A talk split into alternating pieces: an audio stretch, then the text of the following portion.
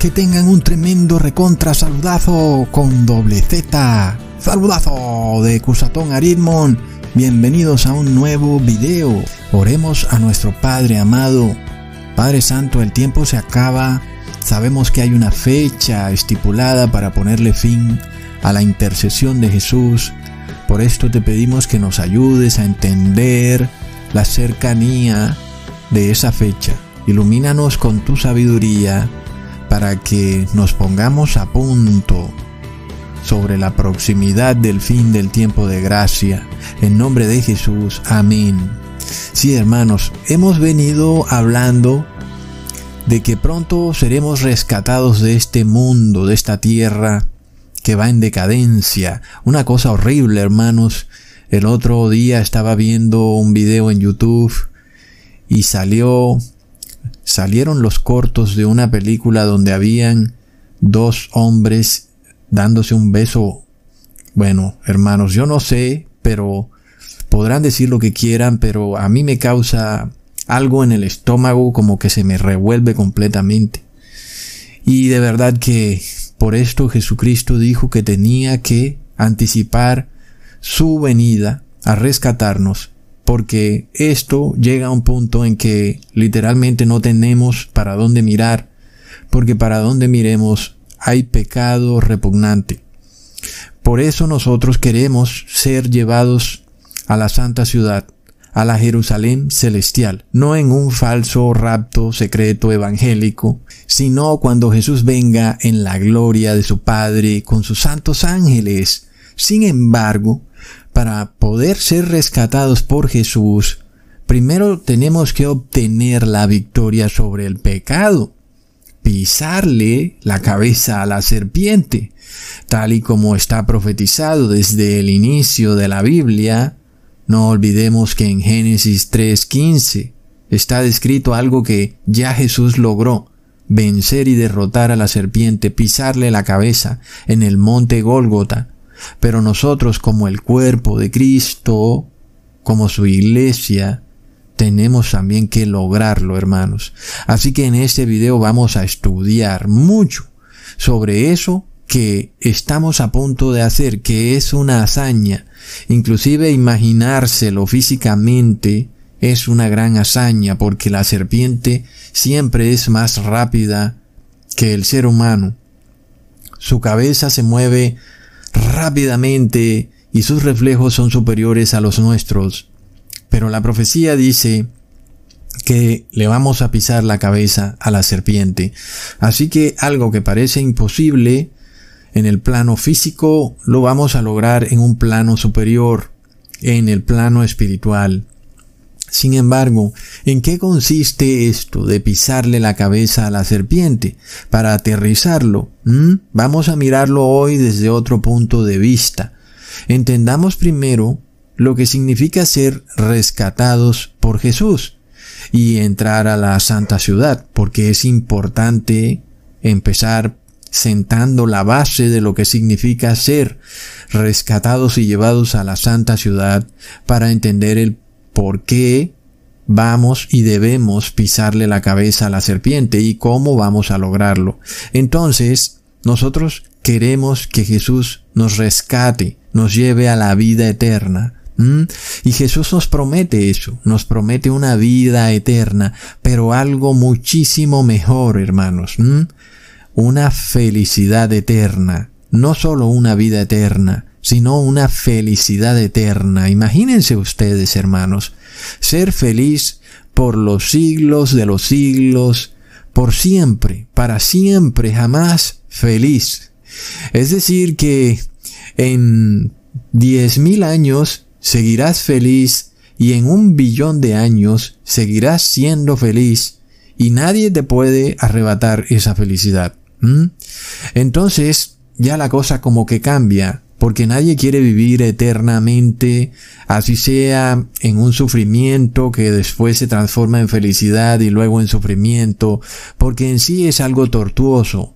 Es saber que nunca podemos ser felices porque siempre la felicidad se nos escurre, se escapa y terminamos en sufrimiento.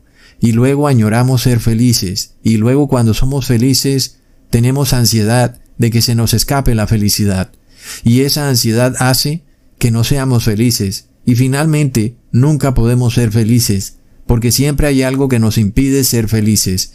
Así que eso que tenemos aquí en la tierra es precisamente lo que no queremos. Algunos, al entender este problema o círculo vicioso de felicidad, infelicidad, desgracia o alegría que da vueltas y vueltas en círculo, se deprimen o caen en ansiedad porque se dan cuenta del problema y es que nunca podemos lograr ser felices.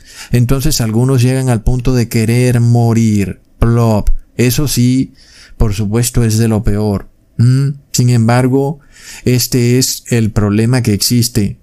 Y es de lo más impresionante, hermanos, que nunca este ha sido el plan de salvación de nuestro Padre y del Señor Jesucristo. Él quiere que seamos seres felices, siempre felices, y no seres infelices.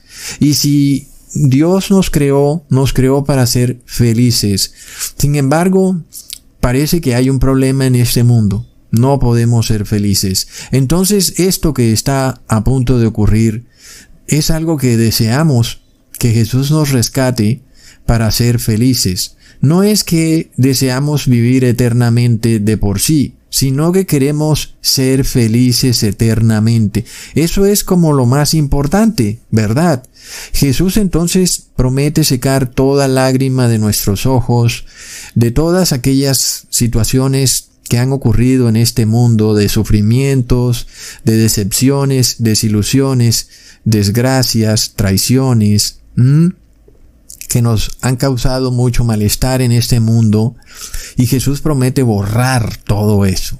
Y tiene mucho sentido porque si somos eternamente felices, obviamente veremos este instante de vida de infelicidad como algo ínfimamente pequeño comparado con una vida eterna felizmente para siempre eternamente feliz.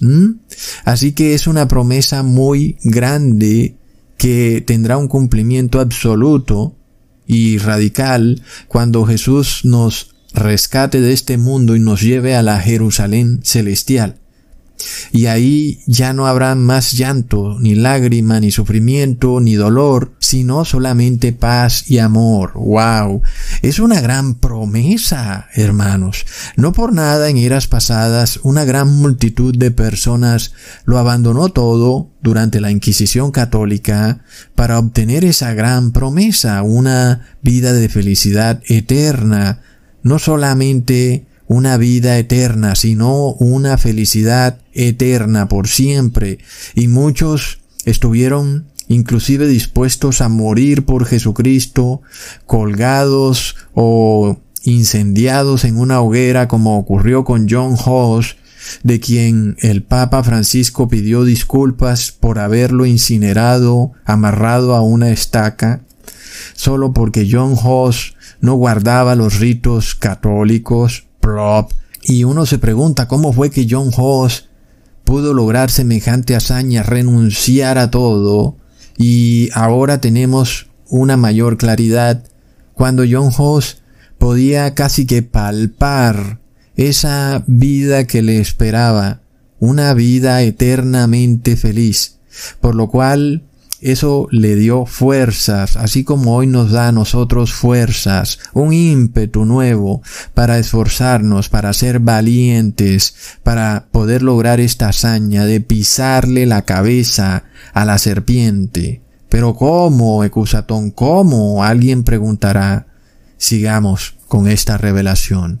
Estamos en este mundo terrenal, hermanos, donde los seres humanos han basado su felicidad en dos puntos. El primer punto es el placer. Si algo te genera placer, entonces, según la sabiduría mundana, eso te hace feliz. Y puedes llamarlo como quieras, placer a través de una sensación corporal, ya sea que venga a través de alimentos o bebidas o caricias, o algunos van más lejos al no buscar solo placer, sino un éxtasis, un clímax. Y entonces, según estas personas, eh, cuando sienten este placer, entonces son felices. El segundo punto es la ausencia de dolor la ausencia de pesares, penurias, por ejemplo, cuando muere un familiar o cuando nos golpeamos o cuando estamos sometidos a una enfermedad que nos causa dolor o cuando tenemos que esforzarnos mucho físicamente todos los días y eso nos genera dolor en los pies, espalda, cabeza y entonces no somos felices. Y este segundo punto decreta que si hay ausencia de dolor, entonces estamos en un bienestar. Estamos, según este concepto, felices. Así que vamos a analizar esta manera de vivir la vida que se da en este mundo. Y vamos a analizar estos dos conceptos. El primer concepto, el de la búsqueda del placer como fuente de felicidad. No solo del placer, sino del éxtasis, del clímax o de la euforia Todas, por supuesto, son sensaciones corporales que el mundo considera que son cierta felicidad o que es la felicidad.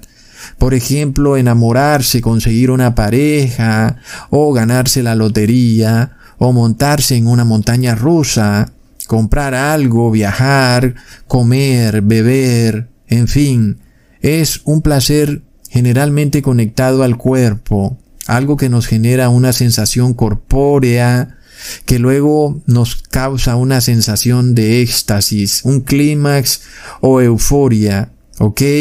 Lo cual es continuamente buscado por las hordas y hordas, multitudes de seres humanos, los cuales desean el placer porque piensan que eso los hace feliz.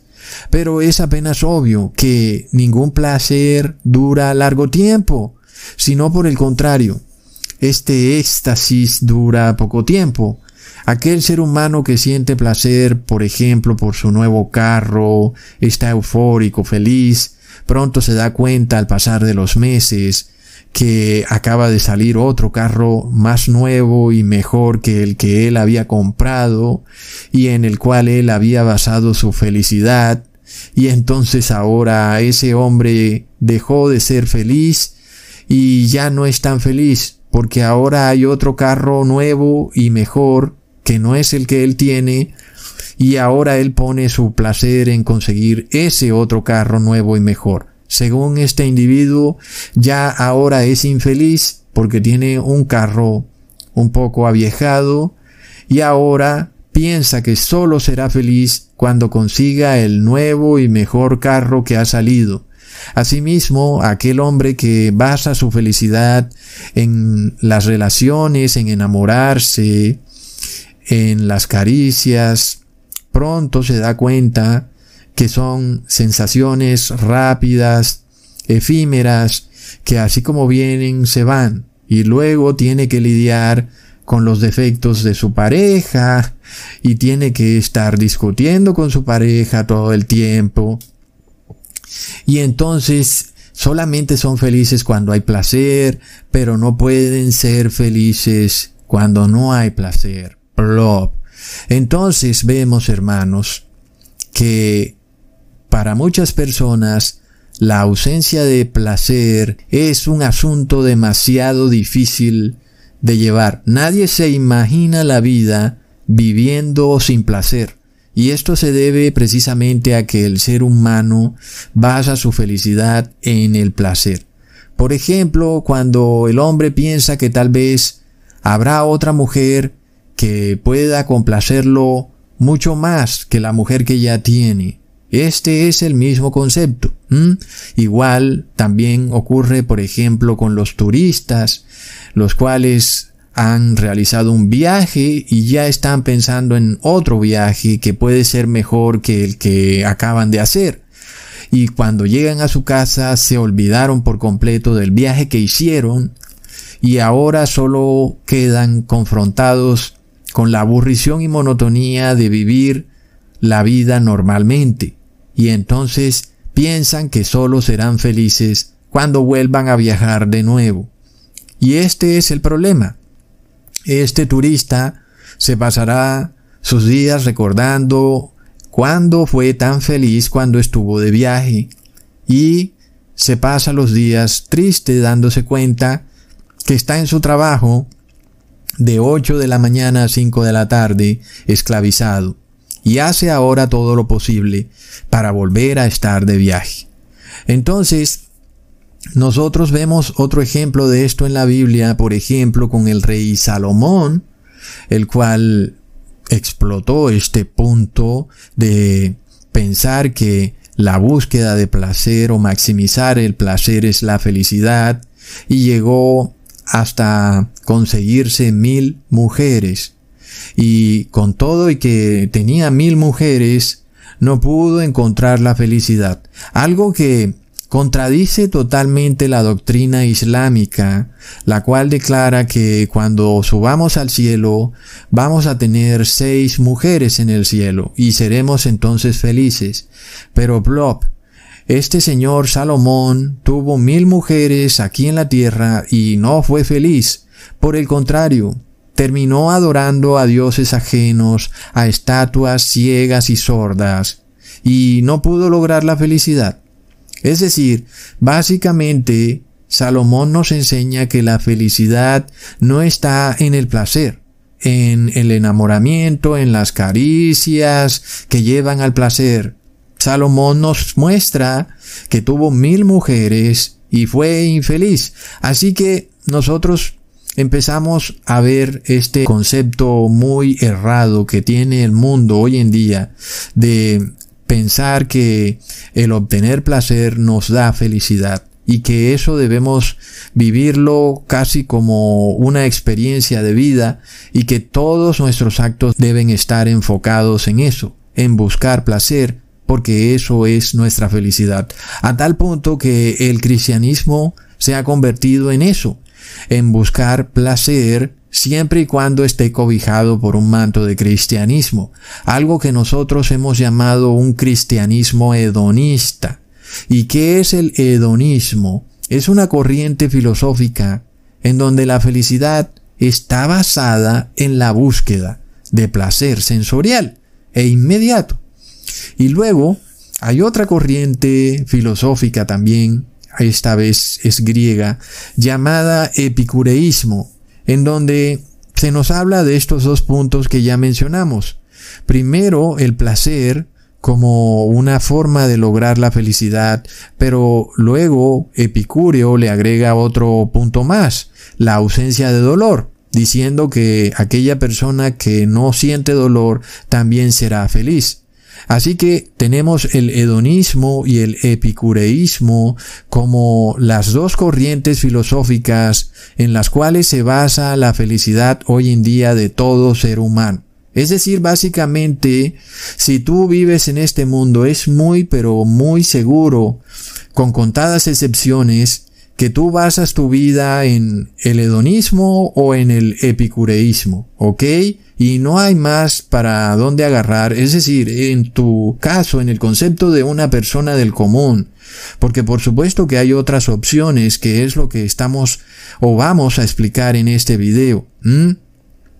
Pero podemos ver, y tú lo puedes mirar constantemente en las redes sociales, la mayoría de personas tiene como ideología de vida el hedonismo o el epicureísmo. Son estos dos conceptos que aún han llegado al punto de mezclarse con el cristianismo, en donde tú eres cristiano, pero tú estás en constante búsqueda del placer y piensas que eso es cristiano, cuando no es cristiano. Son corrientes filosóficas griegas y orientales, ¿ok?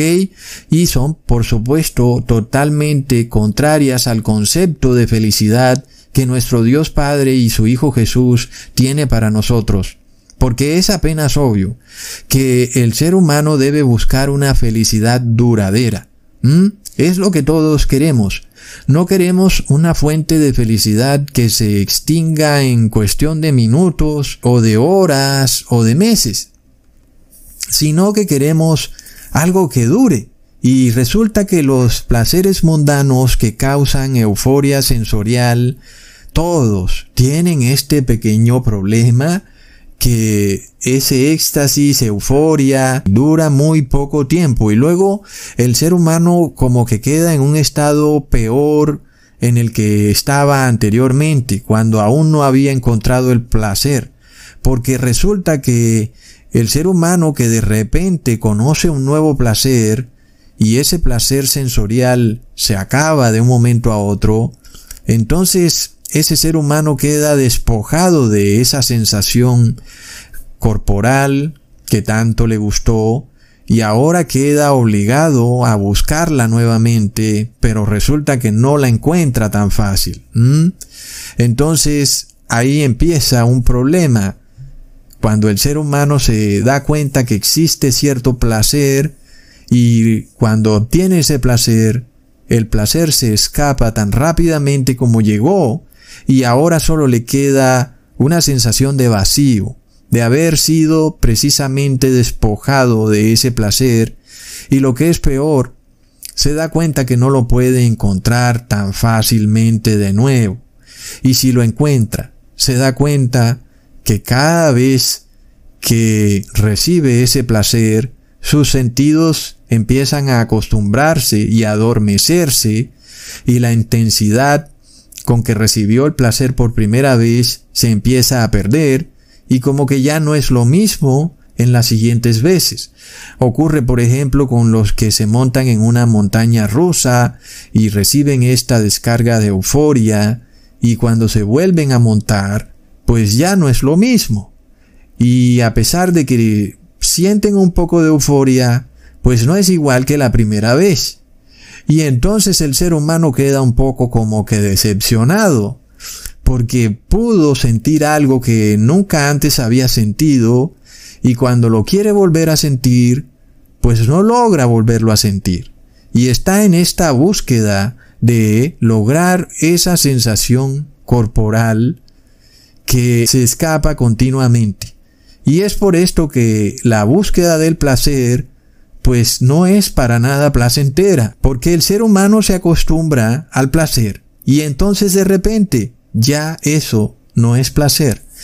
Así que bueno, hermanos, esto por ejemplo lo vemos también cuando el ser humano busca una casa muy grande y bella y de repente la consigue y wow, qué felicidad tan grande y luego se da cuenta que hay otras casas mejores que la que él tiene y entonces su casa ya no le da ese placer.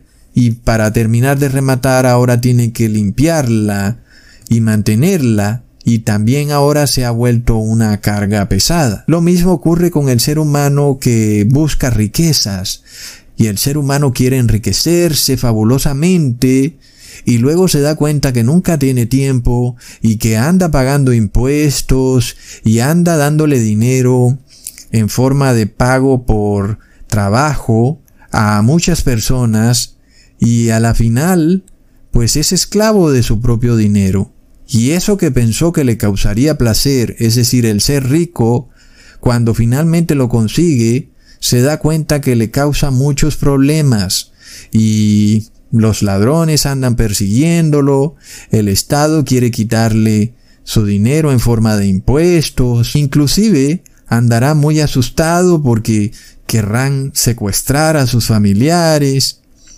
Así que el ser humano cuando basa su felicidad en la búsqueda del placer, lo único que hace es condenarse a no ser feliz jamás. ¿Mm? Es muy irónico, ¿verdad? Y es por esto que podemos ser testigos del por qué este mundo es tan infeliz, porque todos los seres humanos basan su felicidad en la búsqueda del placer, del éxtasis o la euforia. Y por supuesto, no hay nada más escurridizo que eso. Y el ser humano entonces está en este círculo vicioso en donde consigue algo que se le escapa y luego está muy triste porque no tiene aquello y quiere conseguirlo de nuevo y luego vuelve y se le escapa. Es un círculo vicioso. Y por ejemplo vemos a un niño que no basa su felicidad, por ejemplo, en las relaciones con el sexo opuesto. No anda queriendo casarse ni enamorarse, pero una vez entra en la adolescencia, empieza a convertirse en adulto y cuando conoce lo que es el enamorarse o las relaciones con el género opuesto, entonces en vez de convertirse en una persona feliz porque ha encontrado el placer, lo que ha ocurrido es que se ha convertido en un ser humano infeliz, muy infeliz, incapaz inclusive de devolverse a ese estado en el que él estaba cuando era niño, cuando no conocía el enamoramiento y el casarse, y vivía feliz como niño, aunque no se casaba, pero ahora que ha conseguido un nuevo placer como adulto, ahora ese ser humano es infeliz. Y luego, por ejemplo, también está el problema de muchos seres humanos que se ha incrementado en los últimos días, los cuales en esta búsqueda frenética del placer como una fuente de felicidad, se dan cuenta que van a llegar a una edad, por ejemplo a los 60 o 70 años, en la que el placer no va a estar tan fácil. Y entonces estos jóvenes, adultos, que están en estas edades medias, están desenfrenados, tratando de sacarle el mayor placer, éxtasis, euforia a la vida, porque el tiempo pasa y cuando lleguen a los 60, 70 años, pues ya no tendrán esos placeres a la mano. Plop. Estos jóvenes que explotan el placer al máximo no logran encontrar la felicidad, al contrario, sino que son mucho más infelices. Y por tanto vemos que cuando la persona cae en este círculo vicioso de querer buscar placer, cuando lo encuentra, rápidamente se escapa y luego tiene que volverlo a encontrar. En un arduo trabajo, este círculo vicioso lo hemos llamado Oroborus, en donde tú no puedes escapar de este círculo, y es en el cual los seres humanos están esclavos en este concepto de obtener placer y luego ser despojado del placer y luego volver a hacer todo lo posible para encontrar ese placer y finalmente el ciclo sigue y sigue. Es un círculo vicioso del que las personas no parecen encontrar escapatoria hasta que no se dé cuenta que nunca va a ser feliz en ese ciclo y que el placer nunca le va a traer la felicidad, sino que al contrario, le trae depresión y ansiedad. En el momento en que inclusive el subconsciente denuncia, le denuncia a su mente consciente que la felicidad es inalcanzable, porque el placer se escapa, se escapa rápidamente. Entonces, hermanos, uno se pregunta si existe un Dios bueno y todopoderoso, ¿Por qué nos creó en este círculo vicioso de infelicidad, de buscar una felicidad placentera que se escapa y luego permanecer todo el tiempo buscándola para cuando la encontremos así de rápido se escapará. Prácticamente somos como unos ratoncitos corriendo en una ruedita, tratando de alcanzar un pedacito de queso que nunca logramos alcanzar. Es esa felicidad que siempre está tan lejos, pero que parece tan cercana y nunca podemos tomarla. Y pensamos, Dios, ¿por qué no nos creó para ser felices? Y resulta que el problema no lo tiene Dios, el problema lo tenemos nosotros, hermanos, porque el ser humano ha basado su felicidad en la búsqueda de placer. Y ya no solo placer, sino un éxtasis y luego maximizar ese éxtasis, llevarlo al límite. Y aquí es donde aparecen inclusive las aberraciones y perversiones en las que empieza a caer el ser humano, como el autoabuso, la homosexualidad y todo tipo de adicción, sea por ejemplo la comida, la bebida, el trabajo, todo aquello que te produzca una recompensa efímera que luego al poco rato se te ha escapado. Por esto empezamos a ver en el mundo una crisis sin precedentes de depresión y ansiedad, que son enfermedades mentales que se desatan, hermanos, por una respuesta obvia de nuestro subconsciente que se da cuenta que cada vez que obtenemos un placer, ese placer se va a escapar rápidamente. Y entonces nosotros queremos salir de ese círculo vicioso que no nos proporciona felicidad, sino que nos hace miserables. Y nos preguntamos, ¿acaso Dios nos creó de esta manera para ser miserables? Es obvio que no.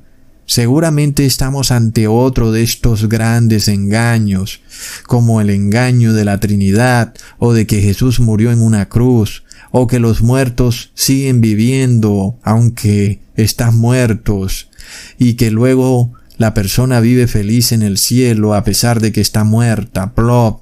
Tal vez por esto Jesús dijo, mi reino no es de este mundo. Sí, es que este mundo es infeliz.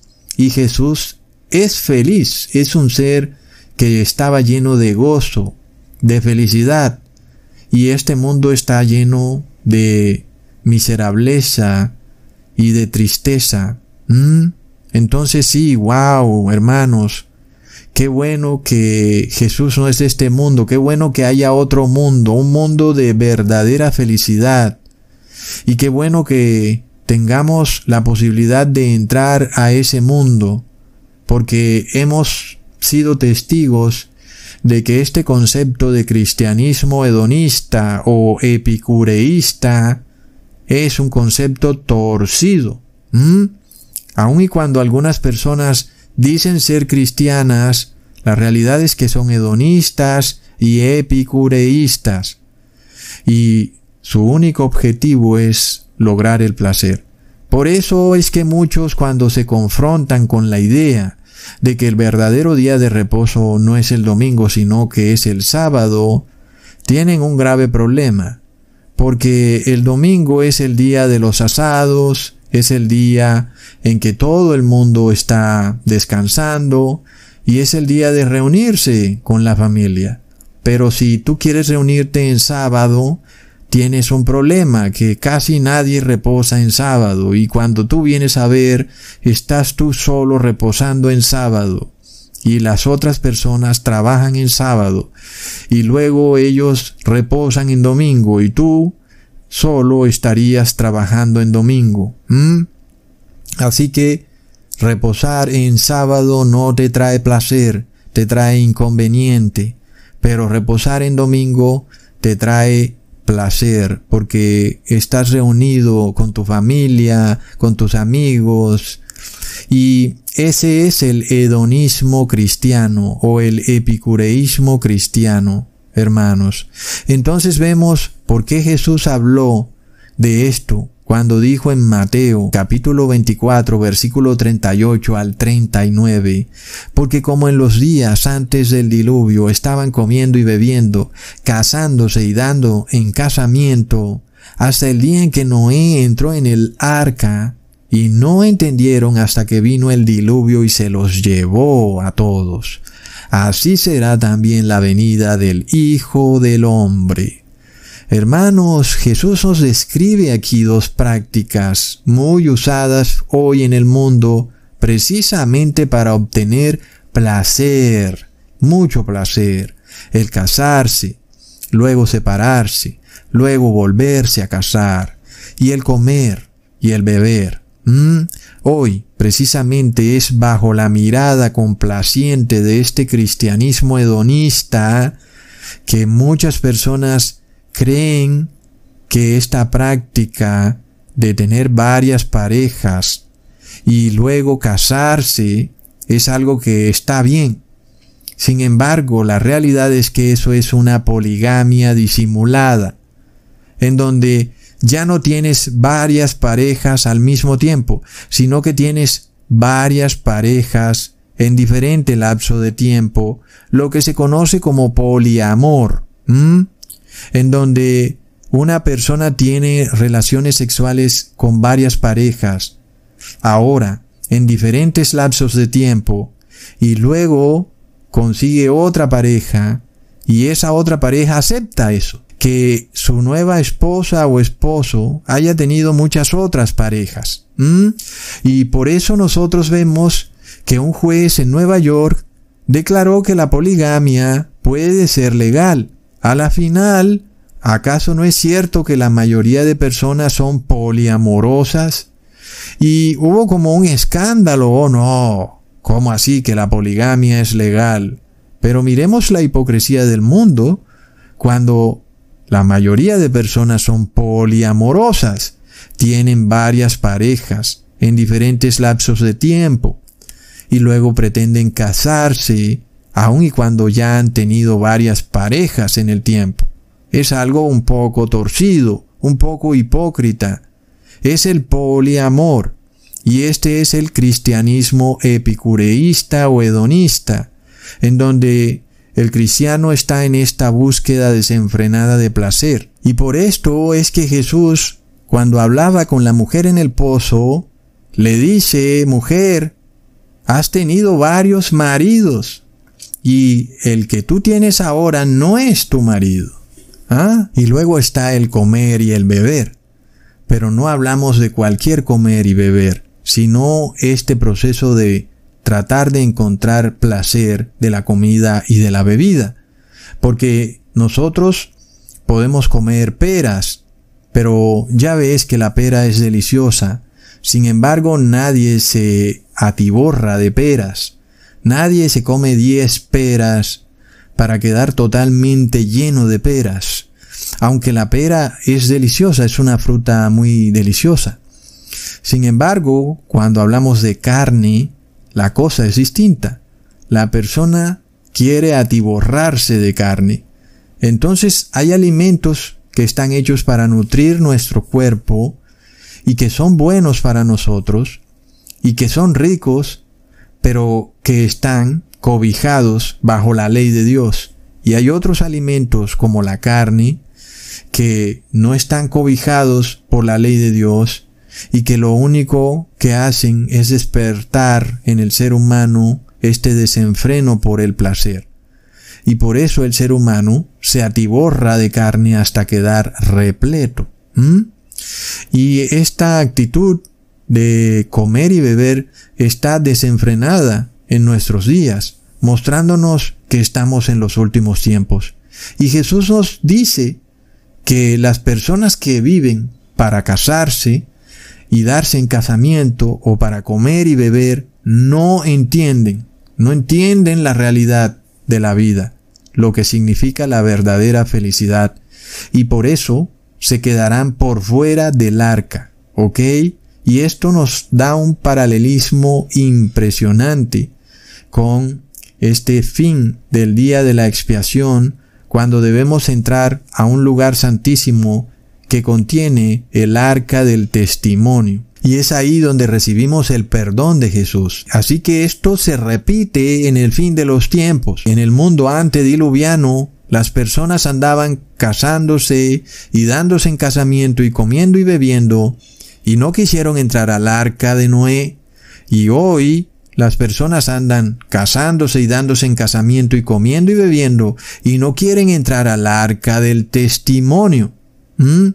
Estos son los que no entienden que la felicidad no se consigue a través de la búsqueda del placer. Por esto es que cuando el pueblo hebreo iba en el desierto y tenía lujuria por comer carne, Entendamos por qué Dios les responde lo que les responde.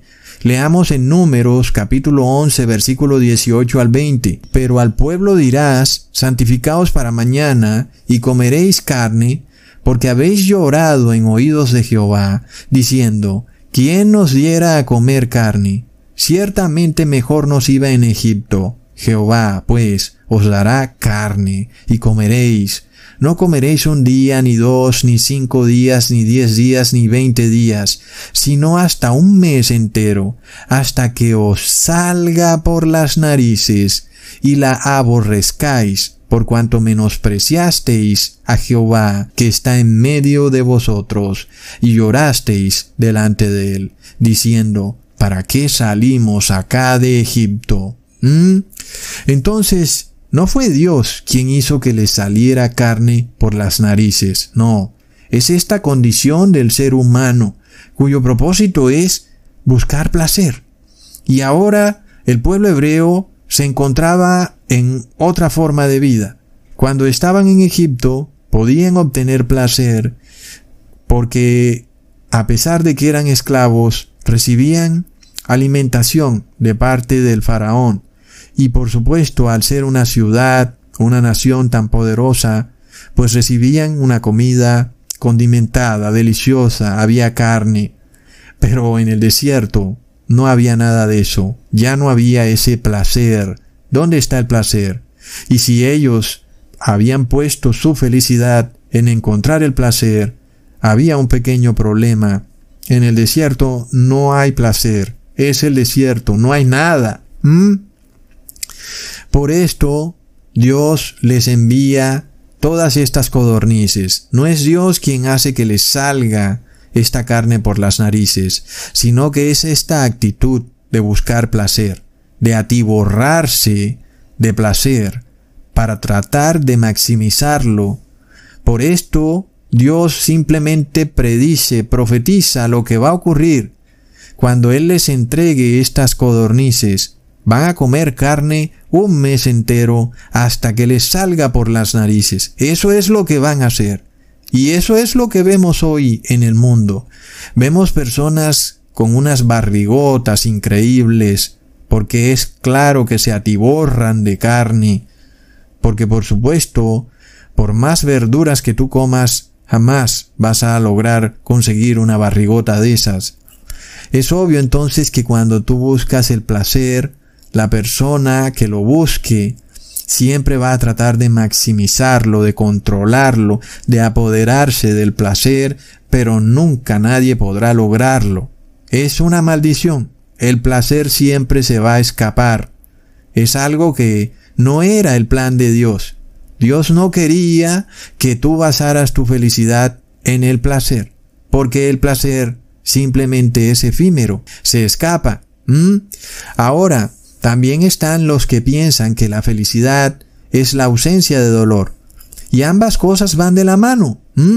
Ahora, no quiere decir esto que tenemos que buscar el dolor para ser felices porque decimos que la felicidad es la ausencia de dolor, entonces ahora el dolor es la felicidad, como algunos caen en este error. Y esto no es algo eh, extremo porque miremos lo que hacen los católicos, algunos budistas e hinduistas que se autolatigan, inclusive se someten a sufrimientos para supuestamente obtener esa felicidad verdadera. Y este es otro error, es irse a otro extremo, Ahora hablamos entonces de un sadomasoquismo, en donde la persona que sabe que la ausencia del dolor no es felicidad, ahora busca la felicidad en el dolor. Es un concepto un poco torcido. Entonces, las personas se autoinfligen, se autolaceran, inclusive se autocompadecen para estar constantemente en dolor. Y entonces para ellos esa es felicidad. Y también hay personas que viven de esa manera. Miremos lo infeliz de tener un concepto como ese, de que siempre que tú estés en sufrimiento estarás feliz. Es otro punto de vista que tenemos que aclarar, que tampoco es el plan de Dios, que tú estés en sufrimiento para ser feliz, porque ese es un proceso invertido, y en donde la persona busca esta sensación efímera o corporal no en algo placentero, sino en algo doloroso. ¿Mm? Es como lo mismo, pero al revés, es un concepto torcido, ¿ok? Y de esta forma también luego viene el mismo problema que pasa con el placer, que el dolor que se siente al principio ya no se vuelve a sentir y entonces la persona sigue tratando de buscar ese dolor que le hizo sentir placer y cada vez se autodestruye más y más. Es un concepto horrendo, pero muchas personas viven de esa manera su vida. Y es por esto que decimos que no entendieron los que no quieren conocer la verdadera felicidad que está entrando en el arca del testimonio, sino que se quedan viviendo esta vida de búsqueda de placer o de ausencia de dolor, que es, como hemos visto, una infelicidad total. Jamás podrá lograrse la felicidad de esa manera. Y si tú tienes este concepto metido en tu cabeza, en donde a ti te parece que cuando obtengas algo placentero serás feliz, pues entiende lo que nunca vas a ser feliz, porque el placer siempre se escapa, siempre. Es apenas obvio. Entonces ni Jesús ni el Padre quieren a seres humanos infelices, porque si así es la cosa, entonces estaríamos siempre en un infierno, siempre torturados, siempre desgraciados. No puede ser así. Dios quiere que seamos felices, pero ya vemos que nuestro concepto de felicidad es distinto al concepto de felicidad de Dios. Y entonces ahí está la cosa. Somos orgullosos, no queremos aceptar que nuestra forma de ser felices es incorrecta, está mal, y Dios es el que tiene la llave para ser feliz, y nosotros tenemos que tomar esa llave para abrir la puerta de la felicidad. Pero esta debe ser una decisión voluntaria, personal, única, que tú la tomes solo tú y que nadie te obligue a tomarla, ni tampoco puedes tomarla por miedo, sino que tiene que ser una decisión tuya, consciente, que sea algo de tu propia voluntad, porque ya vimos que Dios no quiere que tú llegues a la Jerusalén celestial allá sintiéndote infeliz, porque no hay placer, el placer como tú lo buscas, no lo vas a encontrar en el cielo. Y si tú basas tu felicidad en que debes encontrar placer, pues hay un problema. En la Jerusalén celestial no hay esos placeres que tú buscas. Así que Dios no te puede dejar entrar a esa ciudad porque sabe que vas a ser muy infeliz. Ahora, no solo infeliz por 60 o 80 años, sino para siempre, eternamente infeliz. Así que Dios no quiere eso. Dios quiere seres humanos eternamente felices y que por supuesto sean humildes para aceptar que su visión de la felicidad es torcida, es una perversión que Dios nunca creó y que la forma correcta de ver la felicidad es como Dios la creó, por supuesto, una felicidad que no está basada en el placer. ¿Ok? Por esto Jesús declaró en Mateo capítulo 22 versículo 30, porque en la resurrección ni se casarán ni se darán en casamiento, sino serán como los ángeles de Dios en el cielo. Y no estoy diciendo ahora que las personas que están casadas tengan que separarse, sino que estamos hablando de que nuestra verdadera felicidad debe estar cobijada por la ley de Dios y que todo placer que se busque despojado de la ley de Dios es un placer que se esfuma, se desgasta por el uso y ya no es placer, sino que es infelicidad. Por lo cual, los que entienden este concepto son los que hoy serán felices, los que entran al arca del testimonio y los que ahora buscan otra felicidad, una felicidad distinta a la que habíamos estado buscando, la cual está en el Salmo 119 versículos 1 al 2. Felices son los íntegros, los que siguen las enseñanzas del Señor, Felices son los que obedecen sus leyes y lo buscan con todo su corazón. Este, hermanos, es el secreto de la felicidad, el cual ha sido buscado por tierra, mar y aire. ¿Cómo ser feliz? Hay miles de libros sobre este asunto. Libros de autoayuda, tratando de darle respuesta a esta pregunta.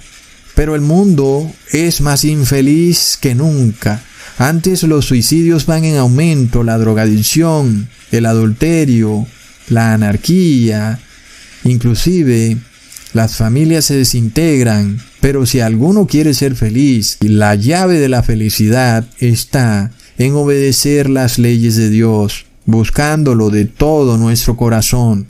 Leamos en el Salmo capítulo 1 versículo 1 al 2. Feliz el varón que no anduvo en consejo de malos, ni estuvo en camino de pecadores, ni en silla de escarnecedores se ha sentado, sino que en la ley de Jehová está su delicia, y en su ley medita de día y de noche. Así que, hermanos, entendemos ahora por qué los ángeles de Dios son felices, y es porque en la ley de Dios está su delicia. Por esto vemos que Lucifer fue el primer infeliz. Este ser un día dijo que esta felicidad de vivir obedeciendo la ley de Dios no era felicidad.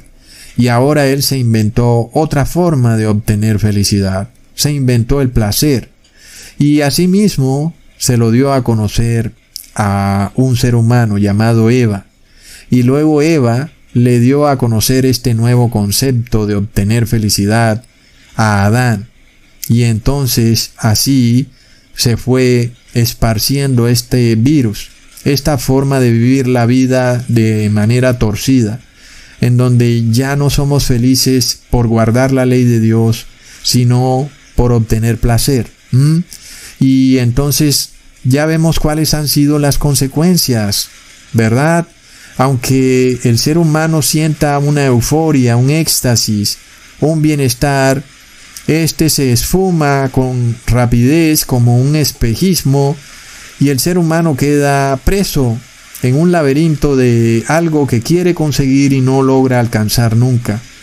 Es por esto que Jesús nos muestra, nos revela una alegría perfecta, un gozo, algo que no acaba, es un gozo eterno, no como los gozos mundanos, cuando compramos un carro o algo así, el carro huele a nuevo por unos días, pero luego Parece que ya se aviejó en cuestión de 15 días, es el mismo carro. Sin embargo, Jesús nos habla de un gozo distinto, un gozo eterno. Leamos, como el Padre me ha amado, así también yo os he amado. Permaneced en mi amor, si guardareis mis mandamientos, permaneceréis en mi amor, así como yo he guardado los mandamientos de mi Padre, y permanezco en su amor. Estas cosas os he hablado para que mi gozo, mi felicidad esté en ustedes y su felicidad esté cumplida. ¿Mm? Qué increíble esto, hermanos. El deseo de Jesús es que seamos felices. Felices ya no por un ratico, felices eternamente. Y Jesús nos revela que Él es feliz eternamente. Por tanto, no nos queda más que imitar a Jesús. Para esto tenemos que entrar al arca. Cuando entramos al arca del testimonio, al lugar santísimo, arrepintiéndonos de todos nuestros pecados, ya no basamos nuestra felicidad en placeres mundanos, sino en guardar la ley de Dios, en guardar sus mandamientos y estatutos. Y Jesús promete que esto nos causará felicidad o gozo. ¿Cuál gozo? Ya no es una sensación eufórica, algo momentáneo, sino que ahora es una felicidad inagotable, que ni siquiera el sufrimiento ni el dolor pueden ya extinguir o acabar. Es el verdadero gozo y paz y amor que nos hace saber que aun a pesar de que estemos en eventos terribles que ocurran en nuestra vida, estamos bien, porque tenemos el amor del Padre. Así que no solo nosotros tenemos felicidad, sino también el Padre. Leamos en Lucas capítulo 15, versículo 10.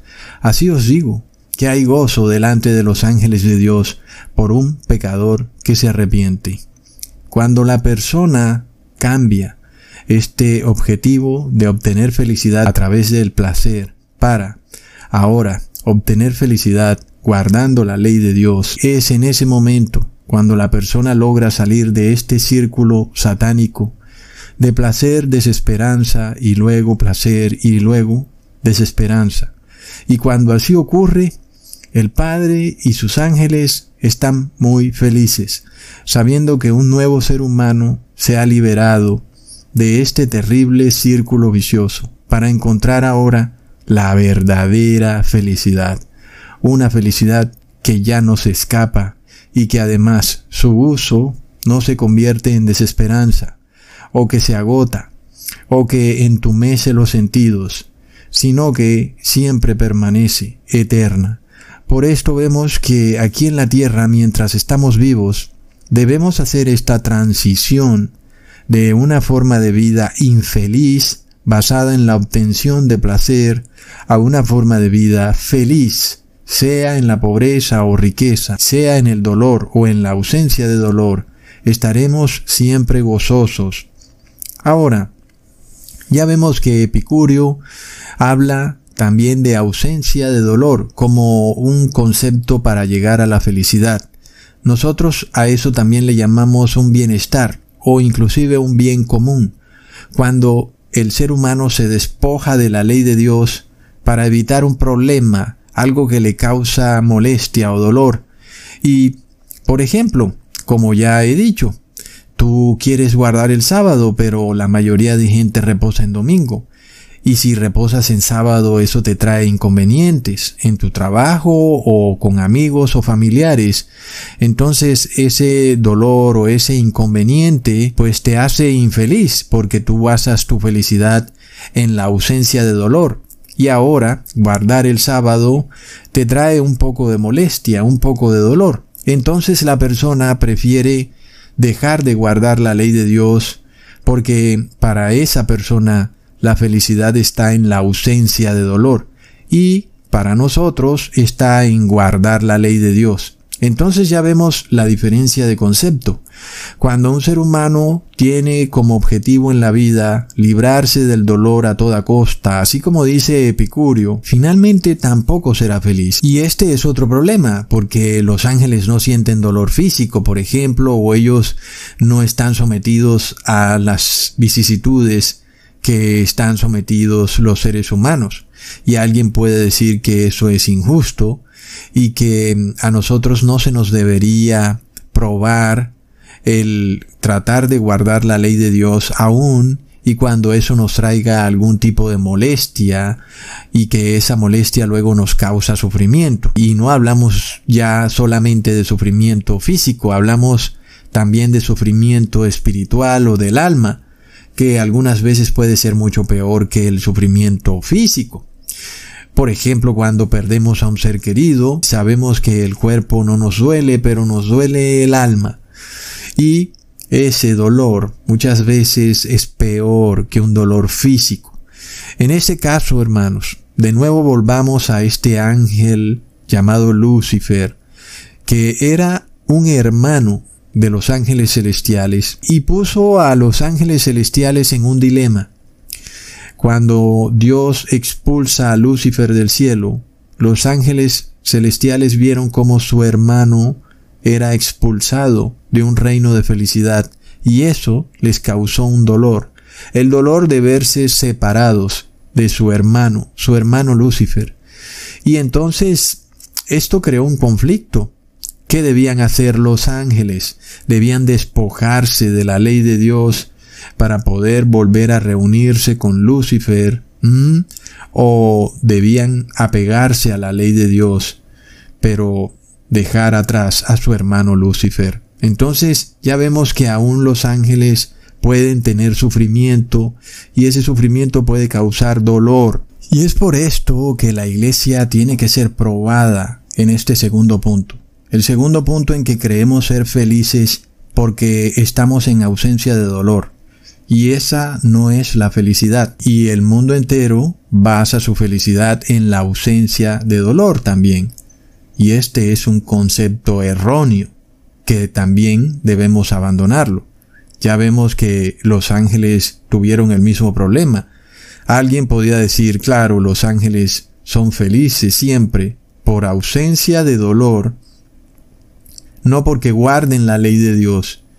Pero en el momento en que su hermano Lucifer de repente caiga de la gracia y caiga del cielo a la tierra y esos ángeles se vean separados de ese hermano que tanto aman, entonces viene dolor.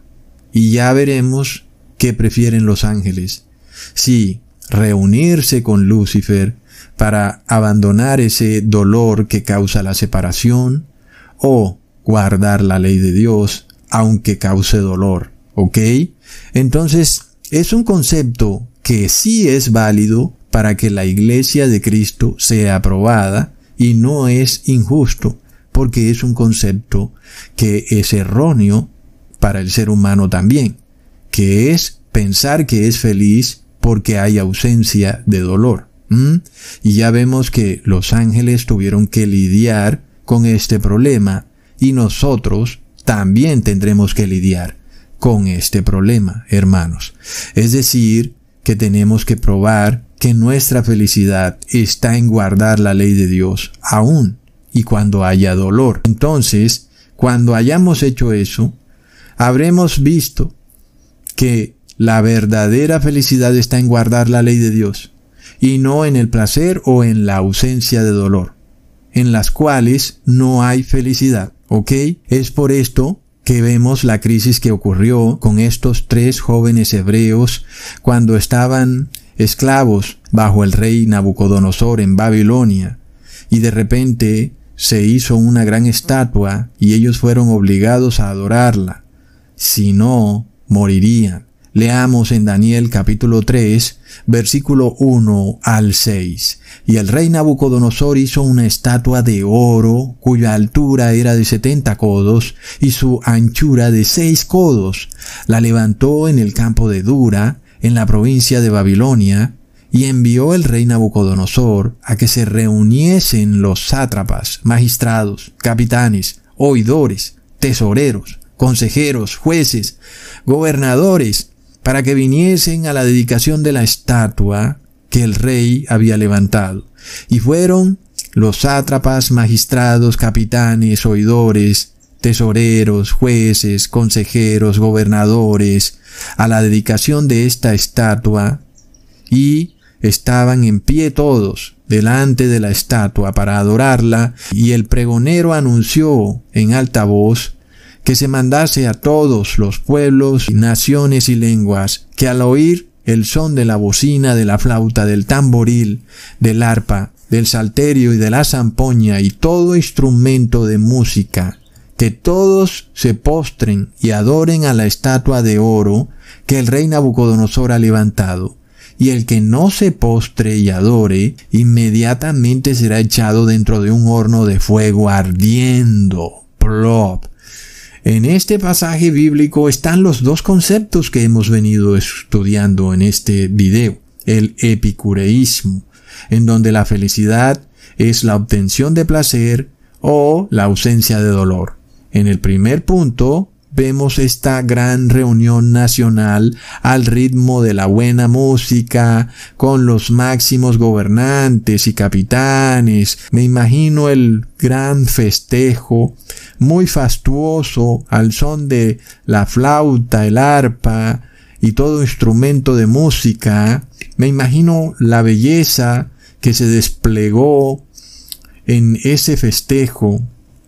Y ahí por supuesto hay placer y muchos estaban felices en esa reunión porque estaba toda la familia, familias de todos, de gobernantes y de todo el mundo, la familia reunida en torno a una estatua de oro que había sido elaborada por este rey Nabucodonosor, y esto traía un gran placer, el placer de ver a este gran reino alabado y adorado en forma de una estatua de oro y formado todo alrededor de una fiesta nacional, algo que vemos mucho en Sudamérica, en donde en los pueblos las personas y todas las familias salen en una marcha con una estatua que va siendo llevada en los hombros de las personas por todo el pueblo hasta llegar a la plaza y todo el mundo va comiendo y bebiendo al mismo tiempo y van marchando y todo es un gran festejo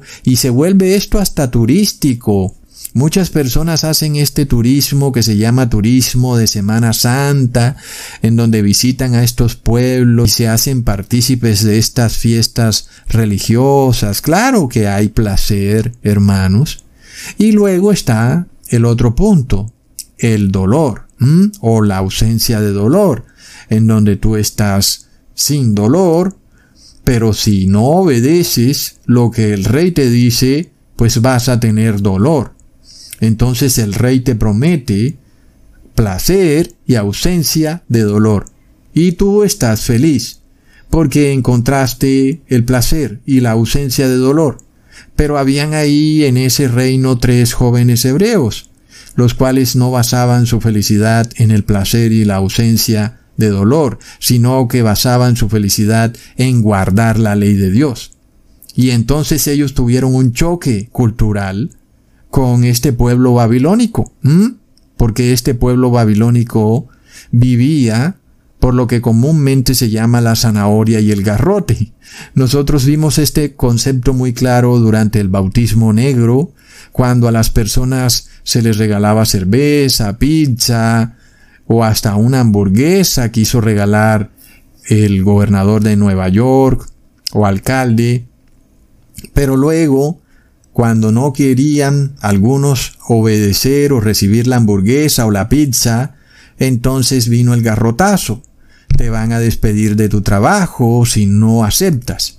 Esa es la zanahoria y el garrote o el placer y la ausencia de dolor. Así funciona el demonio. Él sabe muy bien cuál es el terreno en el que él juega. Él sabe cuál es el virus que ha introducido en la humanidad. Él entiende el proceso psicológico que tenemos en nuestras mentes, en donde basamos nuestra felicidad en la búsqueda de placer o en la ausencia de dolor. Y por supuesto que Él va a jugar con eso y va a tratar de someternos a estar sin placer o con dolor para ver si nosotros renunciamos a guardar la ley de Dios. Pero es que ese es el problema porque nosotros mientras funcionemos bajo el concepto pervertido del demonio, vamos a ser para siempre infelices, hasta el punto que a Dios no le queda otro remedio que enviar a estos infelices al lago de fuego, porque ya queda confirmado que serán infelices para siempre. Y como Dios no quiere hacer es infelices, en su misericordia, lo único que puede hacer es destruirlos en el lago de fuego. Por esto tenemos una oportunidad de abandonar este modo de buscar la felicidad que no nos lleva a la felicidad, sino a la infelicidad. Es una manipulación que se nos hace en donde el dolor y el placer nos manipulan y terminamos haciendo cosas que no queremos hacer por lograr el placer o la ausencia de dolor. Inclusive en el caso de la ausencia de dolor, muchas personas terminan fumando marihuana o siendo adictos a algún tipo de droga como el tramadol para tratar de estar sin dolor. Y ahí va ese problema. Así fue también como el demonio convenció a la tercera parte de los ángeles del cielo al final eran sus hermanos. Y el demonio les dijo que en la tierra podían conseguir un placer, una nueva sensación efímera que nunca antes habían sentido y que podían obtenerla igual que Adán y Eva la habían obtenido.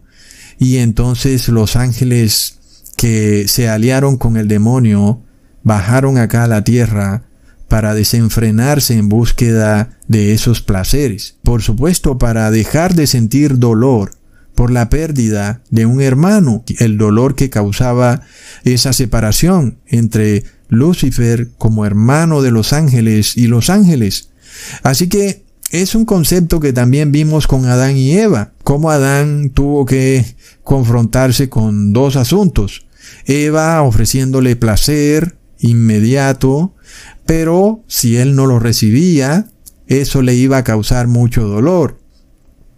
Y vemos ese concepto ahí, y por supuesto desafortunadamente Adán cayó, el placer puesto en bandeja de plata y si no lo aceptas, dolor, zanahoria o garrote. Es lo que viene, hermanos.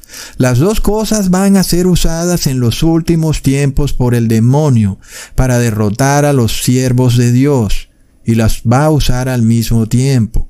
Y te va a decir, mira, vas a estar feliz en el domingo con tu familia y si no, pues te vas preso. Placer y si no, dolor. Pero la felicidad no está en esas cosas efímeras, sino que está en guardar la ley de Dios. Esa es la verdadera felicidad. Y por esto los jóvenes hebreos fueron confrontados para ver si abandonaban la verdadera felicidad para entrar en otro tipo de felicidad corrupta, en donde tú eres feliz si estás en placer o en ausencia de dolor. Leamos en Daniel capítulo 3 versículo 12 al 14.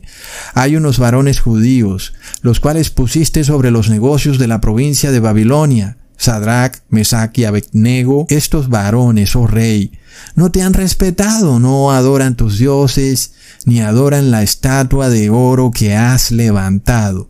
Entonces Nabucodonosor dijo con ira y con enojo que le trajeran a Sadrach, Mesach y Abednego, al instante fueron traídos estos varones delante del rey, y habló Nabucodonosor y les dijo, ¿es verdad que vosotros no honráis a mi Dios, ni adoráis las estatuas de oro que he levantado? Así que ahí está la confrontación, una decisión que debían tomar los jóvenes hebreos, porque si ellos vivieran hoy en día en este cristianismo epicureísta, pues tal vez pensarían que Dios entenderá que ellos iban a tener que violar la ley de Dios porque si no la violaban, pues se iban a tener que ver sometidos a un terrible dolor, ser arrojados a un horno de fuego. ¿Mm? Y por supuesto, el pastor dirá que Dios no quiere eso, porque Dios es bueno. Pero ya vemos, hermanos, que estamos ante un sofisma una corriente filosófica corrupta basada en una felicidad efímera, porque la felicidad no es ausencia de dolor, la felicidad es guardar la ley de Dios. Y los jóvenes hebreos, a pesar de que estos filósofos no existían aún, ya parece que estaban bien instruidos ante estos sofismas del demonio. Y para eso, cuando se vieron confrontados con este problema de la zanahoria por un lado o el garrote por el otro, porque el rey los felicitaría por adorar su estatua, pero luego si no la adoraban, serían arrojados al lago de fuego. Ya vemos que estos tres jóvenes hebreos fueron muy concisos y claros en decir, no Señor, no adoraremos la estatua del rey, y si nos arrojas al horno de fuego, nuestro Señor nos salvará, y si no nos salva, pues tampoco adoraremos a tu estatua de oro. ¿Ok? Entonces estos jóvenes ya habían cambiado este modo de vivir la vida, de felicidad en búsqueda de placer a felicidad en guardar la ley de Dios. Y por eso estos jóvenes ya estaban listos para ser salvados. Y es por esto que Dios los usó para dar una prueba al mundo de cuál es la verdadera felicidad que inclusive permanece hasta el día de hoy por siglos, estamos hoy nosotros hablando de este impresionante acontecimiento. Entonces este tipo de situaciones de zanahoria y garrote van a volver a repetirse, como lo vimos en la pestilencia 19, cuando los medios de comunicación lanzaron una campaña de miedo hasta el punto que muchas personas en vez de comprar comida compraron papel higiénico en cantidad y la gente estaba llena de miedo. Y el miedo causa angustia, causa dolor. Es una sensación desesperante de angustia. Y tú sientes la necesidad de buscar una manera de librarte de esa angustia. Y ellos ya sabían que después les iban a ofrecer una solución a la persona, un pequeño antídoto para librarte de esa angustia Y ese pequeño antídoto era violar la ley de Dios de una manera en la cual quedabas inmundo para siempre. Y muchas personas estuvieron felices de tomar ese pequeño antídoto y salir de la angustia y calmarse y vivir en una ausencia de dolor. El demonio sabe esto, hermanos. Es un patrón clásico, ¿ok? Nosotros estamos desenmascarando una de las artimañas más poderosas del demonio en contra del pueblo de Dios, la zanahoria y el garrote, el placer y la ausencia de dolor. ¿Mm? Lo vemos también con este tema de armas nucleares. Ay no, qué miedo, qué miedo, mira, van a soltar una gran arma nuclear y el mundo se va a acabar. ¿Mm? Y por tanto, tenemos que hacer algo para salir de esta angustia, de este dolor existencial de que en cualquier momento vamos a morir y que la vida como la conocemos se va a acabar. Y necesitamos una solución a esto. Y entonces pronto va a venir esa solución y va a ser contraria a la ley de Dios. Y muchos van a tomarla para librarse de este dolor, porque para ellos la felicidad es la ausencia de dolor. Entonces, vemos hermanos, ¿por qué el demonio fue el primer infeliz? Porque el demonio es un ser que se alimenta de la infelicidad de los seres humanos. Es un monstruo, hermanos. Alguien que tiene placer en el sufrimiento, porque el ser humano que busca placer siempre está sufriendo.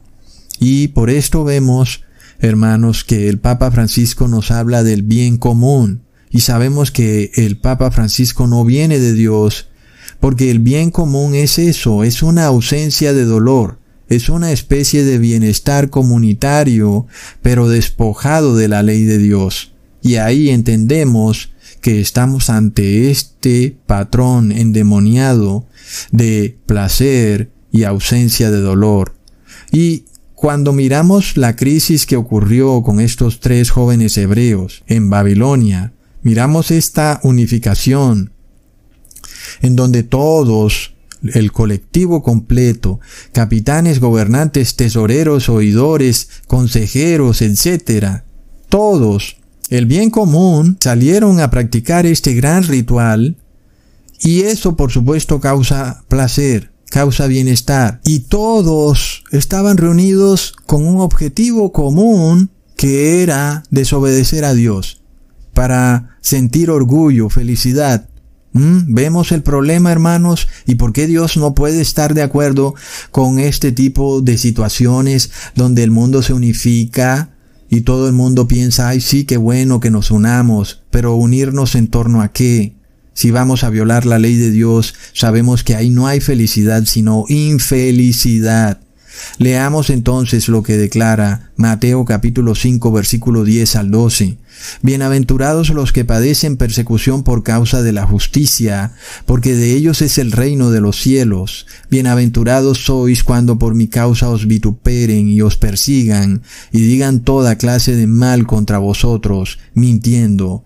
Sed feliz y alégrense, porque vuestro galardón es grande en los cielos, porque así persiguieron a los profetas que fueron antes de vosotros. Así que ahí lo tenemos. Ya entiendes por qué la iglesia tiene que tolerar cierta persecución y aflicción. ¿Mm? No es un capricho de Dios. Por el contrario, es algo que te lleva a ser feliz, no una felicidad efímera, sino eternamente feliz. ¿Ok? Y este es un concepto que a veces nos cuesta trabajo aceptar porque estamos bajo el epicureísmo, en donde nuestra felicidad es ausencia de dolor. Y entonces cuando viene la crisis y entramos en angustia, somos infelices. Y es porque esto no es felicidad, hermanos. No es felicidad el concepto de vivir en una ausencia de dolor. Nuestra única felicidad está en guardar la ley de Dios, ¿ok? Y por supuesto, el que se quiera casar, que se case, pero bajo la ley de Dios, hermanos. ¿Mm? Entonces, es por esto que la iglesia tiene que confrontarse con este problema, porque hay muchos que son cristianos, pero que son cristianos hedonistas, epicureístas, aún inclusive dentro de nosotros. Y aunque algunos se han despojado de placer, tal vez no se han despojado del concepto de la ausencia de dolor. Y si no se han despojado de ese concepto, no son realmente cristianos, porque son seres infelices. Entonces, nosotros entendemos por qué la iglesia tiene que pasar por crisis para salir de una infelicidad, para entrar a una felicidad. Y esta felicidad es cuando entramos al arca del testimonio, en el lugar santísimo. ¿Por qué la mayoría de personas en el mundo no quiere entrar al lugar santísimo en el arca del testimonio? Porque son infelices y son masoquistas y viven en torno a la zanahoria y al garrote, placer versus ausencia de dolor, y por esto el mundo está bajo la bebida, bajo las drogas, bajo comer para saciar ansiedad, en fin, muchísimos tipos de adicción. Y mientras juguemos el juego de Lucifer, no vamos a ser felices jamás, y a Dios no le queda otro remedio que enviarnos al lago de fuego, porque fue así como Lucifer manipuló a la tercera parte de los ángeles del cielo. Si ellos cayeron por jugar ese juego de placer versus ausencia de dolor, nosotros también vamos a caer ante el demonio si queremos vivir bajo el placer y la ausencia de dolor. Y Él va a usar esto en contra de nosotros porque es precisamente todo el meollo del asunto. Por eso el demonio sometió a la mitad de la población global que ya tienen el 666, porque finalmente han sido declarados seres infelices eternamente. Nunca quisieron por su propia voluntad abandonar este estado de infelicidad. Y Dios no puede obligarlos.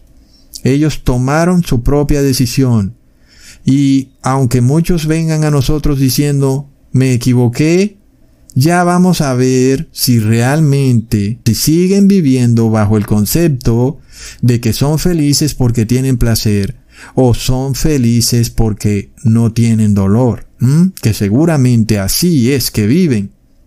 Y por tanto, una cosa es lo que dicen con su boca y otra cosa la que sienten en su corazón. Por esto, hermanos, Dios no quiere que estemos eternamente esclavizados a una infelicidad eterna. Todo lo contrario, Dios nos quiere ver eternamente felices. Y por supuesto, Dios tiene la llave de la felicidad, hermanos, y es guardar la ley de Dios. Leamos en Habacuc, capítulo 3, versículo 17 al 18. Aunque la higuera no florezca, ni en las vides haya frutos, aunque falte el producto del olivo, y los labrados no den mantenimiento, y las ovejas sean quitadas de la majada, y no haya vacas en los corrales, con todo, yo me alegraré en Jehová, y me gozaré en el Dios de mi salvación. Hmm, hermanos, ese es el secreto de la felicidad. Hasta pronto, hermanos.